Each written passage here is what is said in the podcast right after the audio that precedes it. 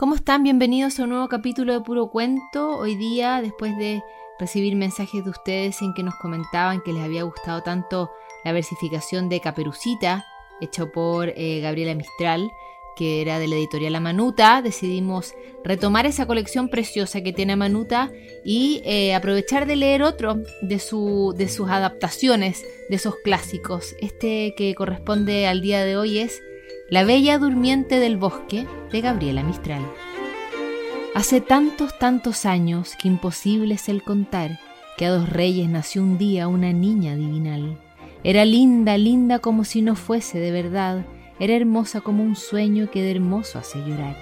Al bautismo de la infanta el rey quiso convidar a las hadas que reparten como harina el bien y el mal. Siete hadas se sentaron al feliz banquete real, cada una de las siete entregando fue al entrar una rara maravilla que traía en el morral. Y una trajo la armonía, otra la felicidad, una el don de hacer la danza, otra el don de hacerse amar, una el don de volverse pájaro, otra el don de atravesar las montañas y los mundos, cual la abeja su panal. En la mesa recibieron para hincarlo en su manjar un cubierto de oro puro con diamantes de cegar. Cuando apenas se sentaban, golpeó otra comensal. Era un nada vieja y fea, con hocico de chacal. Se sentó a la mesa y dijo, Me olvidasteis como al mal, pero vine aquí a traeros la genciana del pesar. La princesa tendrá todo, cielos, naves, tierra y mar, pero un día entre sus manos con un uso jugará, y la dueña de la tierra, con el uso más banal, en el brazo de jazmines, se dará golpe mortal. Las siete hadas se quedaron blancas, blancas de ansiedad, tembló el rey como una hierba y la reina echó a llorar. Las macetas sin un viento todos vimos deshojar, los manteles se rasgaron y se puso negro el pan.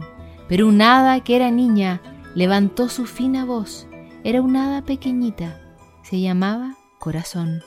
Hada fea, turba fiestas, rompedora de canción, nos quebraste la alegría y yo quiebro tu traición.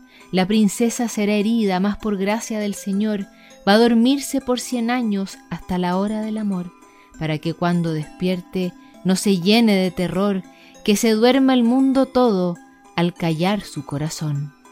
El rey hizo que buscaran entre lana y algodón cuantos usos estuvieran, hila que hila bajo el sol.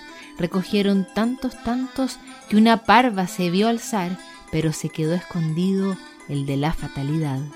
Fue creciendo la princesa, más aguda que la sal, más graciosa que los vientos y tan viva como el mar.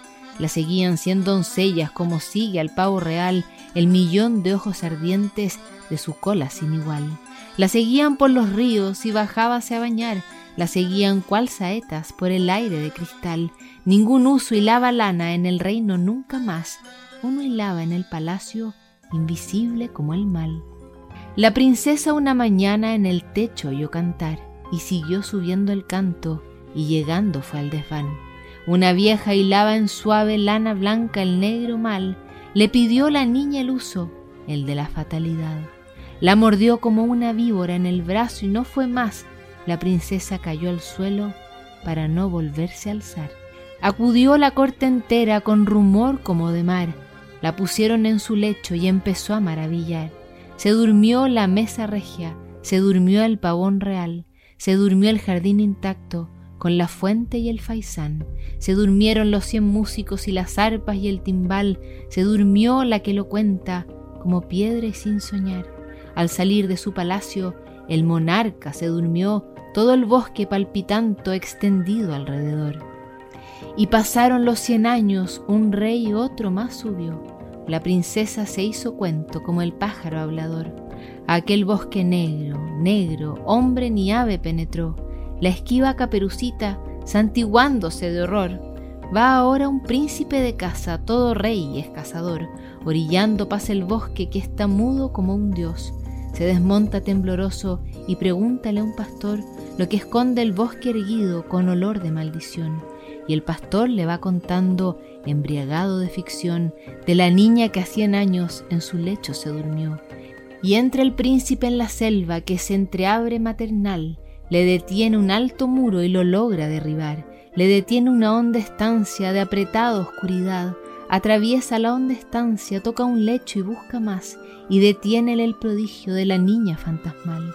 Duerme blanca cual la escarcha que se cuaja en el cristal, duerme alma y cuerpo en ella, derramada está la paz, en las sienes sin latido, en la trenza sin tocar, y en el párpado que cae puro sueño y suavidad. Y él se inclina hacia el semblante, ya ni puede respirar, y su boca besa la otra pálida de eternidad, y las rosas de la vida entreabriendo suaves van, y los párpados se alzan, qué pesados de soñar, y los labios desabrochan, y diciendo lentos van, ¿por qué tanto te tardaste, oh mi príncipe, en llegar?